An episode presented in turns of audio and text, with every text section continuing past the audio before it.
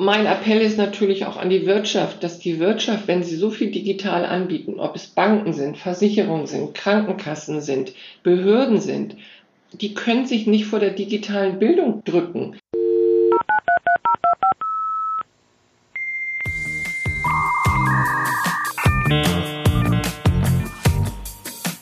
Das Internet ist für uns alle Neuland. Potential of what the internet is going to do to society, both good and bad, is unimaginable. Digitalisierung ist doch nicht nur der Breitbandausbau. Die Daten laufen und nicht die Bürger. Ich bin drin. Das ist ja einfach. Herzlich willkommen zum Digitalen Anstoß, dem Podcast der Initiative D21 zur digitalen Gesellschaft. Mein Name ist Roland Darte und ich möchte heute über die Rolle der älteren Generationen, das heißt Menschen 65 plus in der digitalen Welt sprechen. Das sind ungefähr 20 Prozent der aktuellen deutschen Bevölkerung, also eine sehr große Gruppe. Wir wollen schauen, warum ist es denn wichtig für die Menschen ab 65, dass sie selbst in der digitalen Welt sich bewegen können und warum ist es aber auch für uns als Gesellschaft relevant. Wir wollen schauen, wo sind die Hürden, was kann man dagegen tun und natürlich auch mal einen Ausblick wagen, was für eine Rolle spielen denn aktuelle Phänomene, beispielsweise wie Fake News und Co. Und dazu habe ich einen ganz fantastischen Gast, nämlich Dagmar Hirche. Sie ist Mitbegründerin und Vorsitzende des Vereins Wege aus der Einsamkeit, hat Bücher geschrieben, hält Vorträge und ist an ganz vielen äh, Stellen, wenn es um das Thema ältere Menschen und Digitalisierung geht, zu hören und zu sehen. Herzlich willkommen, Dagmar. Ich freue mich. Herzlichen Dank für die Einladung. Sehr gerne. Vielleicht kannst du dich noch mal ein kleines bisschen darüber hinaus vorstellen, vielleicht auch, wie alt du bist, damit das alle schon mal einschätzen können, hier teilnehmen. Ja. Und auch, was der Verein so macht und warum ihr euch gegründet habt. Ja, also mein Name ist Dagmar Hirche. Ich bin 64 Jahre alt, verheiratet, keine Kinder, habe Betriebswirtschaft studiert und Jahrzehnte in Führungspositionen im Dienstleistungsgewerbe gearbeitet. Vor knapp 15 Jahren haben wir uns zusammengesetzt, äh, unser Gesellschafter und ein paar Kollegen von uns, und haben überlegt, was können wir eigentlich der Gesellschaft zurückgeben, haben uns dann damit beschäftigt, der demografische Wandel war damals noch nicht in aller Munde und haben dann eine Bedarfsanalyse erstellt, ob es sinnvoll ist, einen Verein zu gründen zum Thema Alter, weil wir gesehen haben, dass das Image vom Alter extrem negativ besetzt war. Wenn berichtet wurde, wurde über Pflege, über Einschränkungen berichtet, aber nicht über das, was Menschen 65 plus eigentlich auch noch alles machen und vor allen Dingen dieses Image, was ich immer sage, Dutt und Kittel, das ist in vielen Köpfen noch drin. Und das wollten wir verändern. Wir wollten zeigen und wir wollen immer noch zeigen, wie divers auch die Altersgruppe 65 plus ist. Und dann haben wir natürlich auch das Thema Einsamkeit noch gesehen und haben dann gesagt, wir machen auch mal kleine Veranstaltungen, wo wir Menschen 65 plus einladen, was gemeinsam zu machen, haben uns überall eingemischt, wenn es um das Image vom Alter ging. Aber damals, vor 13, 14 Jahren, also 2007, haben wir unseren Verein gegründet war das Thema Digitalisierung überhaupt noch nicht bei uns im Blick und wir haben nicht mal eine Idee darin verschwendet. Das hat sich aber geändert, als wir beruflich auf Messen waren und gesehen haben, wie digital unsere Welt wird und speziell durch die Smartphone und Tablets, wie schnell sich das alles verändert.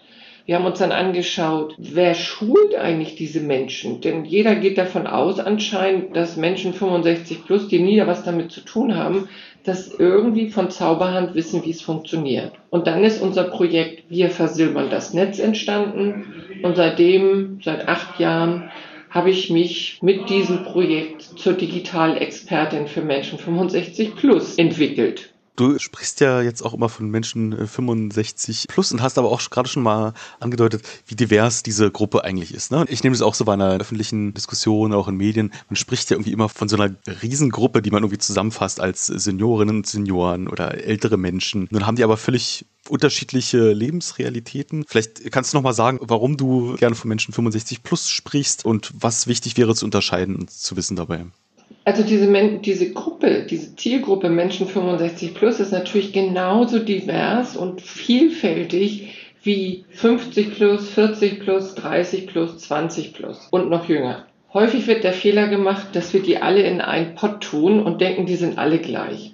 Das ist schon mal ein ganz großer Irrtum. Wir haben extrem moderne Menschen, 65, 75 plus, 85 plus, aber auch 95 plus und 100 plus. Wir haben traditionelle Menschen in all diesen Altersgruppen. Wir haben digitale, fitte Menschen in dieser Gruppe.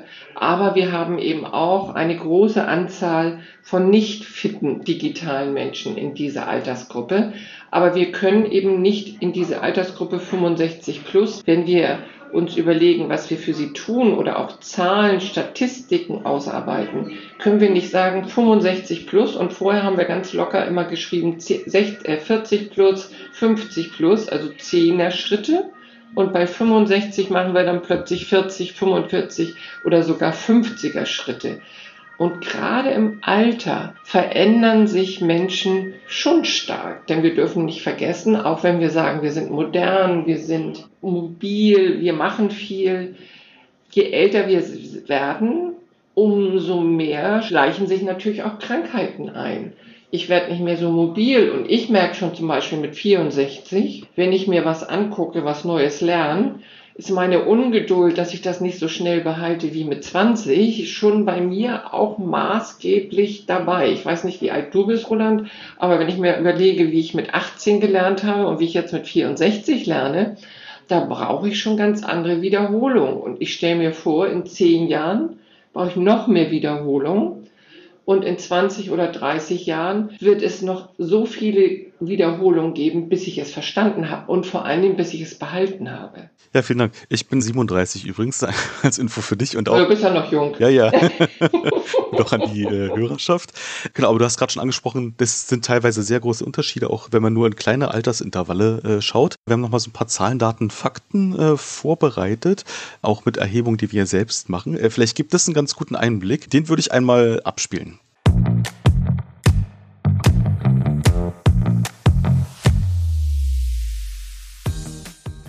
88 Prozent der deutschen Bevölkerung über 14 Jahre sind online. Doch es gibt eine Gruppe, die hier deutlich herausfällt. Die älteren Generationen oder anders gesagt, die Seniorinnen. Nur noch etwas mehr als die Hälfte der über 70-Jährigen hat Zugang zum Internet. Das bedeutet, von den rund 8,5 Millionen Menschen in Deutschland, die offline sind, sind 68 Prozent älter als 70 Jahre. Das ergab der D21 Digitalindex 2020-2021.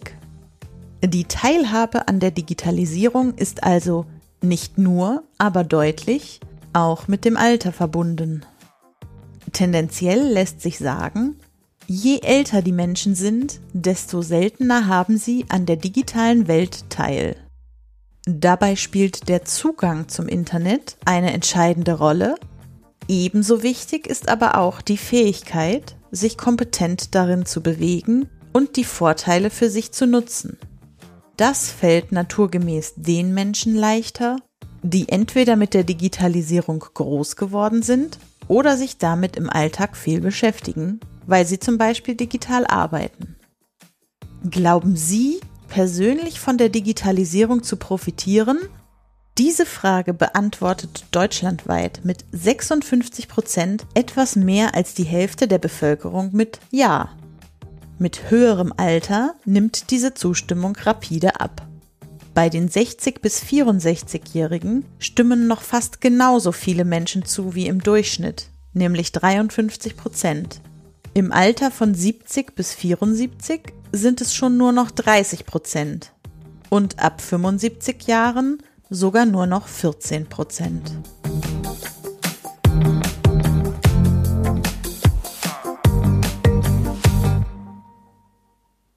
Dagmar, wer sind denn die Menschen, die zu dir kommen? Und wer sind denn die Menschen, die sagen, sie profitieren bisher noch nicht, möchten aber profitieren? Also einmal zu den Zahlen. Da ist es eben so, dass es extrem wichtig ist, und das habt ihr in euren Zahlen ja auch gesehen, dass man Menschen, wenn es um die Digitalisierung geht, ab 70 in Fünfer-Schritten mal sich anschauen muss. Weil da nimmt es extrem in den Fünfer-Schritten ab. Und man muss es auch verstehen, weil das sind die Menschen, die schon etwas länger aus dem Berufsleben raus sind und die eben im Berufsleben kaum Kontakt und Berührung mit der Thematik Digitalisierung hatten. Jetzt zwingt zum ersten Mal in unserer Gesellschaft eine Technik Menschen im Alter etwas Neues zu lernen. Früher war es so, man konnte Excel lernen, man konnte Word lernen, man konnte Bildbearbeitung lernen, man konnte aber auch Englisch lernen. Das waren alles Sachen, die man freiwillig machen konnte. Die jetzt immer schneller werdende Digitalisierung zwingt plötzlich Menschen bis ans Ende ihres Lebens eigentlich diesen Schritt mit uns in die digitale Welt zu machen, weil sie sonst außen vor sind. Das ist eine große Herausforderung für diese Menschen. Und wenn so gesagt wird, ja, die haben kein Interesse, bedeutet das oft gar nicht, dass sie kein Interesse haben, sondern sie wissen gar nicht, was sie lernen, wenn sie den Umgang mit Smartphone und Tablets lernen, was sie damit machen können. Denn wie soll das jemand wissen, der nie damit Berührung hat, wenn man ihm sagt, ja, was stellst du dir denn vor, was du damit machen kannst? Der kann sich gar nichts vorstellen. Und die brauchen die allerersten Schritte. Und das haben wir in unserem Projekt Wir versilbern das Netz auch gemerkt. Unsere größte Gruppe, die zu uns kommt, sind erstens Frauen. Das sind immerhin 90 Prozent. Und die größte Altersgruppe ist zwischen 72 und 87 Jahre alt. Da zeigt es sich ja schon, dass das die Menschen sind, die wenig Kontakt mit der digitalen Welt hatten und die aber oft sich nicht trauen, weil sie erstens in der Familie denken, sie sind die Einzigen, die es nicht können. Zweitens könnte es auch sein, dass sie keine Familie haben. Sie wissen gar nicht, wo sie es lernen können. Und drittens ist die Technik, die verändert sich ja heute so schnell. Also wenn wir in unseren Schulungen erklären, oben links sind drei Striche und da muss man draufklicken und dann sieht man Untermenüpunkte und plötzlich wandert das alles nach rechts mit einem Punkt, dann ist das für die Jugend ganz schnell, die klicken da drauf und sagen jawohl. Für einen Menschen, der digitaler Einsteiger ist, bedeutet das jedes Mal alles wieder von vorne zu lernen. Und das demotiviert auch oft, dass sowas gemacht wird. Und die Geräte sind auch oft sehr klein von der Schrift. Das zeigen wir als allererstes, dass man das verändern kann. Jetzt hast du gerade schon angesprochen, ganz, äh, ganz spannender Punkt, den wir jetzt auch in einer noch aktuellen Studie rausgearbeitet haben, wo es um den Bereich digitale Kompetenzen geht. Das äh, war dann eben mit der englischen Bezeichnung Innovativeness Needs Paradox hatten wir das äh, bezeichnet. Besagt aber ganz simpel, dass gerade die Menschen, die besonders profitieren könnten von, von gewissen technischen Fortschritten oder von der Digitalisierung, dass die quasi die Letzten sind, die das dann oft machen. Also insofern auch spannend, wenn du sagst, du beobachtest das auch. Ich sehe das ja auch, ne, wenn ich irgendwie, keine Ahnung, ich bestelle über digitale Dienstleister hier Getränke zu mir nach Hause, könnte aber viel problemloser zum Supermarkt noch selber gehen und das holen, als es meine Oma könnte. So. Und die weiß gar nicht von diesen Angeboten, dass sie sowas hat. Es ist natürlich auch so, die Menschen werden ja gezwungen, damit zu, reinzugehen. Weil die Banken machen ihre Filialen zu. Mhm. Plötzlich sitzt ein Mensch äh, zu Hause, kann kein Online-Banking, aber seine nächste Bank ist 20 Kilometer entfernt oder noch weiter entfernt, weil er auf, im ländlichen Raum wohnt. Es gibt keinen Nahverkehr. Das ist für Menschen, die digital sind, kein Problem. Aber die nicht digital sind und noch zur Bank gehen, ist es ein Riesenproblem. Die Supermärkte machen zu im ländlichen Raum kein Problem, wenn man digital ist, kann man sich die Sachen nach Hause bestellen. Also ganz, ganz viel. Und wir müssen auch dieses Unterhaltungsprogramm sehen, was die digitale Welt uns bietet oder das, die Gesundheitsthemen. Aber das, was du zum Beispiel eben gesagt hast, wir haben das untersucht. Und dann hast du einen englischen Begriff genommen. Diese digitale Welt ist extrem mit englischen Fachbegriffen durchsetzt. Mhm. Diese Altersgruppe hat aber weder in der Schule Englisch gelernt und wenn sie eine zweite Fremdsprache gelernt haben und aus den neuen Bundesländern kamen oder kommen, dann haben sie Russisch gelernt und kein Englisch. Das ist eine Riesenhürde und das wird immer wieder kritisiert von allen Menschen, die, und ich habe ja, habe ja mit 14.000 Menschen 65 plus erste Schritte in die digitale Welt gemacht. Was sie massiv bemängeln ist, dass alles in englischer Sprache ist, dass die Begriffe in englischer Sprache sind, dass wir sie gar nicht aussprechen können Und wenn sie schon in englischer Sprache sind, warum gibt es dann in Klammern keine Übersetzung dafür, wenn es für diese Zielgruppe sein soll? Das ist auch das Thema Hürden, ne? Du sagst, das sind einmal so die Geräte, dann ist das auch die Sprache und auch das, das Komplizierte, wenn man, wenn man die, die ersten Schritte nicht gemacht hat, ist ja alles komplett neu.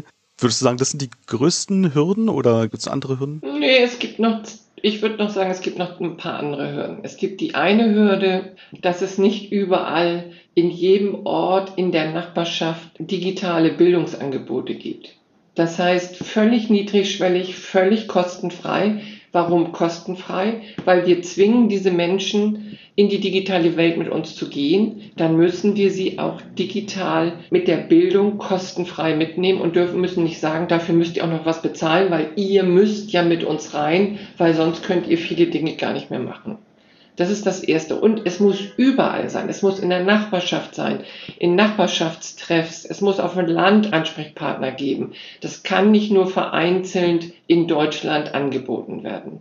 Eine weitere Hürde, wir haben sehr viele altersarme Menschen, die können sich schlechtweg gar nicht diese Digitalisierung leisten. Und das ist ein Thema, was nicht nur bei der älteren Generation ist, sondern das ist ja auch ein Thema, was Corona gezeigt hat, was bei Familien mit drei Kindern, wenn die nicht viel Geld haben, brauchten sie plötzlich drei Laptops, damit ihre Kinder zu Hause Homeschooling machen können. Und sie brauchten einen vernünftigen WLAN-Anschluss. Wer sich das nicht leisten kann, ist außen vor. Das ist ein Riesenproblem, das Geld. Und dann ist es auch so, wenn Menschen in Seniorenwohnanlagen wohnen oder in Altenheimen, da gibt es überhaupt gar kein WLAN. Mhm. Und das sind riesige Hürden. Das heißt, wenn wir Menschen mitnehmen wollen und sagen, unsere Welt wird digital, jeder muss mit, dann müssen wir eine Grundausstattung in Altenheim, Seniorenwohnanlagen, aber auch Geflüchteten oder Jugendzentren. Ich will da gar keinen Unterschied machen. Und es muss eine Grundausstattung wie im Grunde Strom und Wasser muss es eine Grundausstattung für WLAN geben, damit die Menschen mitgenommen werden können und es nicht am Geld scheitert. Also würdest du in dem Falle sagen, das ist schon eine staatliche Aufgabe, die gemacht werden muss, zumindest in staatlichen Seniorenheimen Altersheimen ja und aber ansonsten auch öffentlichen Einrichtungen? Ich gehe so weit in allen Altenheimen. Es ist auch in privaten Altenheimen so, dass es da nicht überall WLAN gibt. In meinen Augen ist das ein Skandal. Das geht einfach nicht. Es muss eine Gesetzgebung geben, dass es überall, wo Menschen leben oder sich bewegen, sie eine Grundausstattung mit WLAN haben. Es muss nicht das schnellste WLAN sein, es muss nicht unendliches Datenvolumen vorhanden sein, aber eine Grundausstattung muss für jeden zur Verfügung gestellt werden. Jetzt habe ich mitgenommen, also das klingt schon sehr nach, es ist immer sehr, sehr Pflicht, ich muss was machen und wenig, äh, wenig, ich habe Lust, wie das Neue zu machen und das, das kennenzulernen. Äh, ist das so? Also Lust, was zu machen, bedeutet ja, dass ich wissen muss, was ich in der digitalen Welt machen kann. Mhm. Und wir merken in unserem Einmaleins der Tablet und Smartphones, wenn die Leute, wenn diese Menschen 65 plus oder 70 plus oder 80 oder 90 plus kommen und sagen, alle haben so ein Ding und ich will damit jetzt auch, aber eigentlich will ich gar nicht wenn wir die ersten Hürden genommen haben und Sie sehen, Sie können zum Beispiel in die Mediathek vom ZDF, von der ARD gehen. Das ist nämlich, das sind nämlich zwei Seiten, wo Sie nicht auf Werbung treffen, wo Sie nicht irgendwas aus Versehen anklicken können. Und wo wir immer sagen, üben Sie doch erstmal mit den äh, öffentlich-rechtlichen Sendern, wenn Sie eine Internetseite aufrufen. Und wenn Sie sich da sicher fühlen, dann können Sie den nächsten Schritt machen. Und wenn einer sagt, ja, kann ich denn auch spielen? Oder einer sagt, ich weiß gar nicht, was ich damit will, dann frage ich immer, was haben Sie für Interessen? Und wenn mir dann einer erzählt, ja, ich gehe furchtbar gern in Museen, dann mache ich mit dem auf sein Smartphone erstmal einen digitalen Museumsbesuch. Wir suchen uns dann ein Museum aus. Wichtig ist, diese Menschen mit Spaß da abzuholen, wo ihre Interessen liegen. Wenn wir sie da abgeholt haben und sie haben da die ersten Schritte gemacht, dann ist ganz oft die Neugierde für die nächsten Schritte da. Und das merken wir immer wieder. Und manchmal stellen sie uns dann, wenn sie dann ein paar Mal bei uns waren, Fragen, wo wir sagen, wow, jetzt sind sie aber schon ganz schön weit. Ja, spannend. Also ich kann auch gerade das mit der Mediathek auch aus äh, von meiner eigenen Großmutter bestätigen. Die hat dann auch gesagt, Mensch, ich habe hier die eine Sendung verpasst, weil mich hat die eine Freundin angerufen, aber eigentlich hätte ich die so gerne gesehen. Und da habe ich gesagt, na, ich kann dir da so eine Mediathek installieren. Und seitdem äh, guckt sie regelmäßig. Erstmal war es dann nur die RBB-Mediathek äh, bei uns natürlich hier. Und dann fragt sie irgendwann, kann ich denn auch was anderes gucken? Ich, ja, es gibt natürlich auch noch die ARD-Mediathek und ZDF, kann ich dir alles raufpacken. Genau, und wenn sie dann gelernt haben, wie sie welche Knöpfe drücken müssen auf ihrem Smartphone, mhm. also diese Grunddinge bei dem, wo sie Lust drauf haben, dann machen die auch die nächsten Schritte. Das haben wir noch nie anders erlebt. Und was würdest du sagen, ist dann so der, der größte Icebreaker? Ist es dann wirklich so dieses im Austausch gehen noch mit anderen Leuten oder Medien, äh, Medienkonsum oder Kochrezepte? Gibt es irgendwas, wo man sagt, das ist so das, womit die meisten Menschen reinkommen? Nein. Auch hier ist wie bei der Jugend, ist es auch im Alter, die haben alle unterschiedlichste Interessen. Bei dem einen ist es die Bundesliga, dann haben wir zwei Leute, die absolute Leichtathleten-Experten sind, die mir jede Leichtathletik-Wettkampfergebnisse mittlerweile über ihr Smartphone mitteilen könnten, wenn ich mir das immer anhören wollte. Man muss gucken, wo die Gruppe, wo die Menschen Interesse haben. Und was wir nicht vergessen dürfen, ganz viele sagen immer, oh, das macht bei Ihnen so viel Spaß. Wir müssen das mit Spaß vermitteln. Es gibt natürlich auch in dieser Altersgruppe eine Gruppe, die sehr strukturiert lernen möchte. Die brauchen ein Seminar, was über Wochen geht und wo A gelernt wird, B gelernt wird, C gelernt wird. Bei mir ist alles im Chaos. Wir lernen nämlich das, was die Teilnehmer lernen wollen. Und wenn sie zehnmal das Gleiche lernen wollen, dann machen wir zehnmal das Gleiche. Mhm. Und sie fühlen sich in der Gruppe ganz wohl, weil sie feststellen, wenn da 20 oder 12 Leute sitzen und die alle sagen, ja, ich kann das auch nicht, dann haben die plötzlich ein Selbstbewusstsein, dass sie sich einmal untereinander helfen und dass sie merken, sie sind nicht die Einzigen auf dieser Welt, die nicht in dieser digitalen Welt fit sind. Wie oft würdest du so sagen, kommen die, oder wie, wie lange kommen dann die Leute zu den Angeboten? Oder ist es irgendwann wie in der Fahrschule, dass man sagt, so jetzt kannst du den eigenen Weg gehen? Hm, also dafür verändert sich zu viel und dafür gibt es auch immer was Neues. Ja. Also wir haben Teilnehmer, die kommen seit acht Jahren und da sind Teilnehmer dabei, das sage ich ganz ehrlich, die lernen eigentlich jedes Mal, als wenn sie gerade das erste Mal dabei sind. Und wir haben Teilnehmer, die es einfach genießen, in der Gruppe zu sein und die ich dann auch mit einspanne und sage, ach, ich weiß, Sie können das, äh, dann lassen Sie uns das doch mal so machen, dass Sie mal eben Ihrer Nachbarin helfen.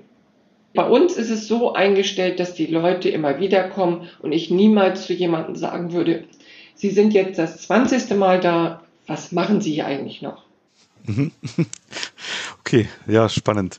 Würdest du denn sagen, das ist von der Generation jetzt her gesehen, ist das jetzt quasi die aktuelle ältere Generation, bei denen das notwendig ist? Oder wird man auch sagen, noch, keine Ahnung, in 20 Jahren äh, muss man die Leute, die jetzt 50 sind und die vielleicht jetzt auch schon berufsmäßig mit digitalen Themen zu tun haben oder so halbwegs damit umgehen können, würdest du sagen, es entwickelt sich so, sich so schnell weiter, dass die später auch Angebote annehmen müssen, um sich helfen zu lassen? Oder hat man irgendwie so ein gewisses Grundlevel erreicht und braucht sowas dann irgendwann gar nicht mehr? Also davon bin ich überzeugt, dass wir digitale Bildung endlos laufen lassen müssen. Weil wenn ich manchmal heute schon was höre, wo ich denke, KI, künstliche Intelligenz, da tut sich extrem viel. Das heißt, ich beschäftige mich jetzt damit. Aber irgendwann wird es auch so sein, dass ich sage, ich beschäftige mich damit, ich habe es trotzdem nicht verstanden. Vielleicht muss ich dann auch zu einer digitalen Bildung gehen. Wir haben immer noch Menschen, die Berufe haben, wo sie ganz wenig Kontakt mit Digitalisierung haben. Wir haben Menschen, das wissen wir auch durch Anrufe, die bei uns anrufen und sagen, plötzlich soll ich hier als Lkw-Fahrer mich digitalisieren. Ich kann das aber gar nicht. Kann ich nicht auch zu Ihnen kommen? Und wo ich sage, äh, nee, da bin ich die verkehrte Person. Und wenn man sich dann anguckt, gibt es dafür gar keine digitale Bildung. Das heißt, wenn die Welt in immer schnellerem Zyklus sich verändert, muss es auch für die Menschen digitale Bildung geben, weil wir sonst ganz viele Menschen verlieren, die dann auch frustriert sind und sich komplett ausgeschlossen fühlen. Und so an Bildungsangeboten, so im Digitalen gibt's ja, das ist ja unglaublich äh, weit gefächert und sehr unterschiedlich, ne? Und äh, auch sehr unterschiedlich in den Regionen.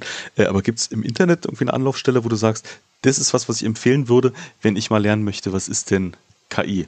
Oder ist es dann einfach YouTube oder gibt es vielleicht eine öffentlich-rechtliche Seite, wo du sagst, das ist so mein Anlaufpunkt Nummer eins? Bedeutet ja, dass ich schon digital bin. Ja. Und die Frage stellst du jetzt an eine Frau, eine, eine Frau, die digital unterwegs ist. Ja.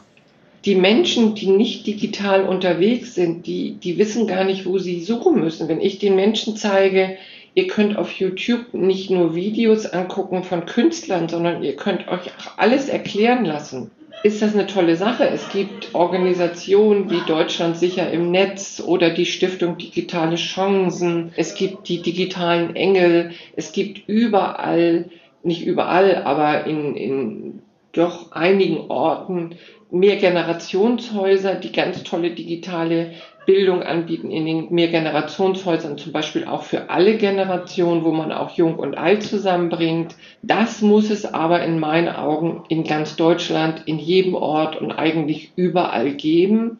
Internet ist natürlich ein Quell an Information, ist aber auch ein Quell an Überforderung, dass man manchmal denkt, wow, was wird mir hier alles angezeigt? Was ist jetzt eigentlich das Beste, was ich mir daraus ziehe? Mhm. Du hast jetzt gerade schon äh, Quelle an Informationen angesprochen. Ich beobachte zumindest äh, aus meinem familiären Umfeld mit den älteren Personen da drin, dass die jetzt irgendwie auch, also sind sehr gerne unterwegs bei WhatsApp. Ne? Dann schreibt man auch mal so und dann hat man natürlich so Familiengruppen, wie man es so kennt. Nun ist es irgendwie ganz toll, was man da alles Neues wahrnimmt und womit man sich austauschen kann. Das ist ja aber auch ein totales Haifischbecken, ist vielleicht das falsche Wort, aber du weißt, was ich meine. Da, da kommt erstmal ganz viel auf einen zu, was man bisher noch gar nicht gewohnt war in dem normalen Leben, weil es schreiben nicht plötzlich ein von der Seite jemand an und von der anderen nochmal zwei Leute in der Gruppe und teilen so Informationen beispielsweise. Wie stellt man sich denn überhaupt dieser Herausforderung? Das ist ja erstmal auch ganz schwer, vielleicht eine Quelle oder sowas zu bewerten, wenn mir das jemand schickt, den ich kenne, weil das ist, äh, das ist meine Tante oder, oder mein Neffe, wie auch immer, schickt mir irgendwas. Das stelle ich mir gerade erstmal als super schweren nächsten Schritt vor, wenn man so das erste geschafft hat. Wie, äh, wie kann man damit umgehen? Auch da Schulung, Schulung, Schulung. Das ist so, wie wir Enkelkindertricks in Zeitungen, im Fernsehen immer wieder davor warnen. Wir müssen hier auch immer wieder Bildung, Schulung zum Thema Fake News, also Falschmeldung, zum Thema Betrug im Internet, Betrug am Telefon, prüft Dinge und wie prüft man Dinge.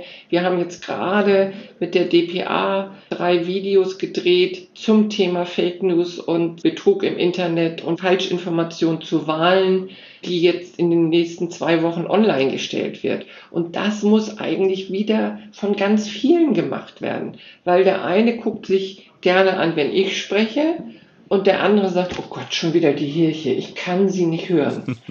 Das ist völlig normal, das geht mir doch auch. Der eine redet und ich sage, nee, den kann ich gar nicht reden hören. Dann suche ich mir zu dem Thema, wer dazu was sagt, jemand anders und dem höre ich lieber zu.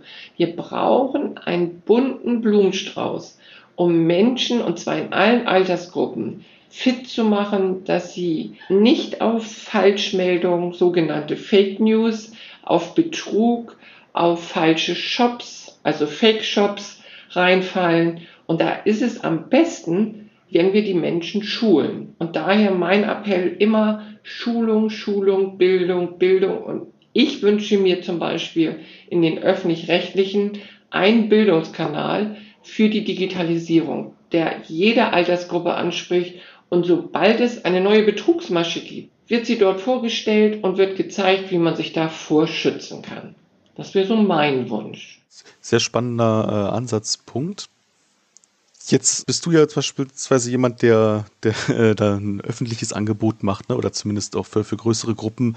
Was kann ich denn aber jetzt machen, wenn ich jetzt selbst meinen eigenen Eltern oder Großeltern helfen möchte und die haben bisher noch so, so gar keine Erfahrung? Also gibt es beispielsweise eine Hardware, die du empfiehlst, weil du sagst, das ist alles schwer, aber die ist vielleicht so ein Ticken leichter. Und wie kann man Interesse wecken? Hast du schon so ein bisschen gesagt, glaube ich, dadurch, dass du sagst, man muss immer mal gucken, was, äh, was reizt denn die Leute selbst. Aber was wären so Schritte noch, die man selbst, die ich machen könnte, die jeder andere irgendwie machen kann mit seiner Familie beispielsweise? Also in den Familien, ich sage immer, es ist schwierig, seine eigenen Eltern zu schulen. Man muss immer dran denken, Eltern schulen ihre Kinder und nicht umgekehrt. Das Mhm. könnte problematisch werden. Wenn man diese Sache angeht, dann muss man seinen Eltern oder Großeltern die Sicherheit geben, dass sie auch 30 Mal fragen dürfen. Weil ganz oft kommt, ach Oma, das habe ich dir doch schon 30, dreimal erzählt, komm, ich mach das mal schnell für dich. Schnell ist in diesem Bereich ein völlig verkehrtes Wort. Zurückgehen zur Langsamkeit. Langsam erklären, den Angehörigen alles selbst machen lassen, auch wenn es noch so schwer fällt. Da braucht man Geduld, da geht es nicht mal eben nebenbei. Es ist wenig sinnvoll, ein Smartphone zu kaufen, es seiner Oma zu geben oder seiner Mutter und zu sagen, ich wähle dich hier zu Hause schon mal in dein WLAN-Netz ein. Das muss der Mensch selber machen. Da muss man daneben sitzen und da Schritt für Schritt begleiten, damit sie verstehen, was das ist. Da braucht man Geduld. Geduld, das Zauberwort ist Geduld. ich bin kein großer Freund von Seniorenprodukten, weil wenn die dann damit umgehen können, dann kommen nämlich die anderen und sagen, sag mal, was hast du denn da für ein Gerät? Ich bin eher dafür, man kann zum Beispiel, wenn man ein Samsung-Gerät oder ein Android-Gerät nimmt, kann man das in den Einfachmodus packen. Und dann ist alles etwas größer und man sieht nicht so viel. Und dann kann man das irgendwann, wenn der Mensch 65 plus fit geworden ist, kann man das umschalten, sodass es aussieht wie alle anderen. Wer sehr schlecht gucken kann, wer sehr viel Probleme mit den Händen hat, da sind die sogenannten Senioren-Smartphones wirklich sehr hilfreich. Das muss man aber mit dem Angehörigen besprechen, was er haben möchte. Also am besten gemeinsam in ein Geschäft gehen und das mal ausprobieren lassen. Weil dann kommt nämlich ganz oft die Frage, sag mal Jan, welches Gerät hast du denn? Und das kann auch hilfreich sein, dass man das gleiche Gerät hat, weil wenn man dann der Oma oder der Mutter helfen will und die hat das gleiche Gerät, dann ist es einfacher, als wenn man zwei verschiedene Geräte hat. Mhm. Worauf junge Leute gar nicht achten, sind die Tablet- und Smartphone-Stifte, die so eine Gummierung haben.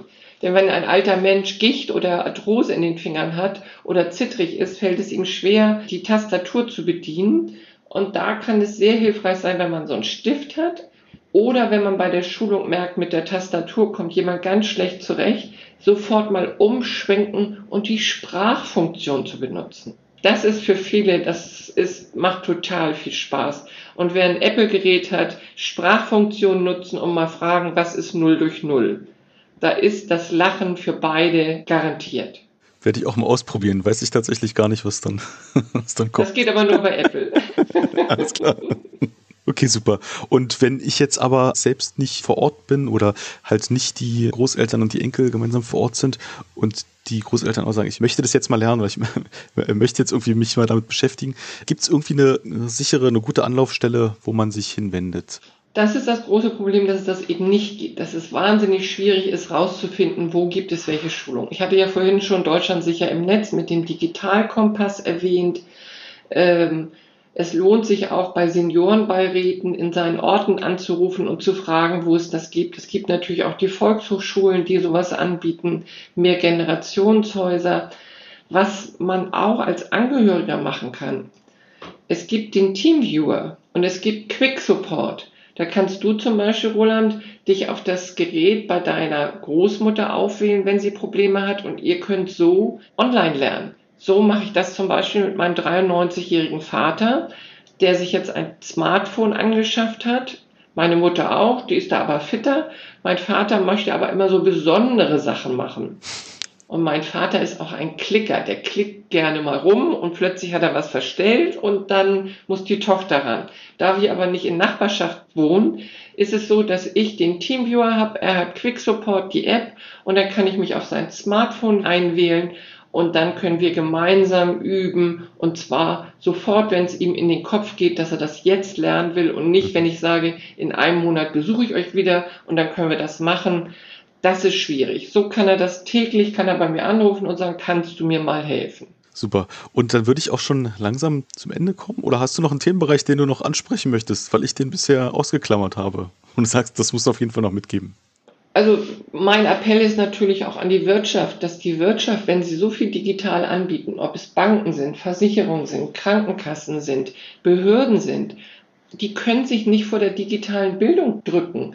Wenn sie es selber nicht machen, dann sollen sie Vereine finanziell unterstützen und die bitten, dass sie das für sie machen. Das ist bei allen, die digitale Produkte anbieten und sagen, das geht jetzt digital. Und wenn es nicht digital geht, dann wird es teurer.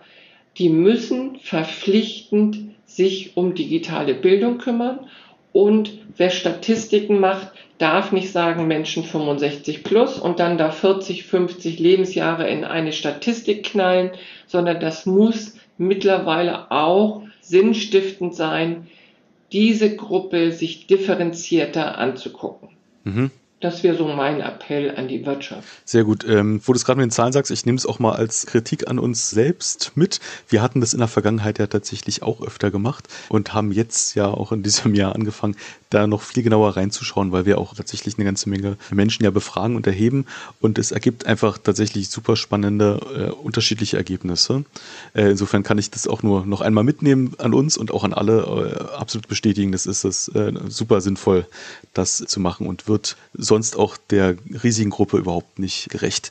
Jetzt hast du gerade gesagt, noch Unterstützung von Vereinen. Wie kann man denn euch oder wie kann man denn Wege aus der Einsamkeit beispielsweise unterstützen? Also erstmal, wir sind ja auf allen Kanälen aktiv. Auf Twitter und Instagram heißen wir Altersfreuden. Wir haben eine Facebook-Seite, wir haben eine Facebook-Gruppe. Ich bin selber auf LinkedIn. Also wir versuchen das Thema eben in allen Kanälen auch zu besetzen. Was wir durch die Pandemie verloren haben, sind Ehrenamtler. Die suchen eigentlich extrem dringend Ehrenamtler, die mit uns das Netz versilbern. Also die Lust haben, Menschen 65 plus beim digitalen Einstieg zu unterstützen. Weil wir sind ja, als Corona anfing, sind wir ja auf Zoom gewechselt und wir haben ja jetzt der letzte Woche die 400. Zoom-Veranstaltung mit unseren Ui. Gästen 65 plus durchgeführt. Und da brauchen wir jetzt wieder neue Menschen, die Lust haben, das mit uns zu machen. Einmal die Woche oder einmal im Monat, wie jeder Lust hat. Klar, wir sind ein gemeinnütziger Verein. Wir machen alles kostenfrei für unsere Gäste und da brauchen wir natürlich auch immer das schnöde Geld. Spielt immer eine große Rolle. Also entweder ehrenamtlich oder über Geld äh, kann man uns super unterstützen. Wunderbar. Das äh, klingt doch gut und vielleicht ist ja der eine oder andere draußen, der selbst äh, Lust hat zu unterstützen oder sonst noch das gerne weitergeben kann. Dann, Dagmar, danke ich dir ganz herzlich. Das war sehr aufschlussreich. Vielen Dank, dass du äh, in dem Podcast zu Gast warst. Ich freue mich auch, Roland, und sage herzlichen Dank. Wunderbar, vielen Dank. Und ihr findet uns dann bei Apple Podcast, bei Spotify, Google Podcast, Audible und einfach überall, wo es Podcast gibt. Für Feedback, Themenwünsche oder digitale Motivation erreicht ihr uns über Twitter als Initiative D21 oder auch per Mail an podcast.initiative d21.de. Macht's gut!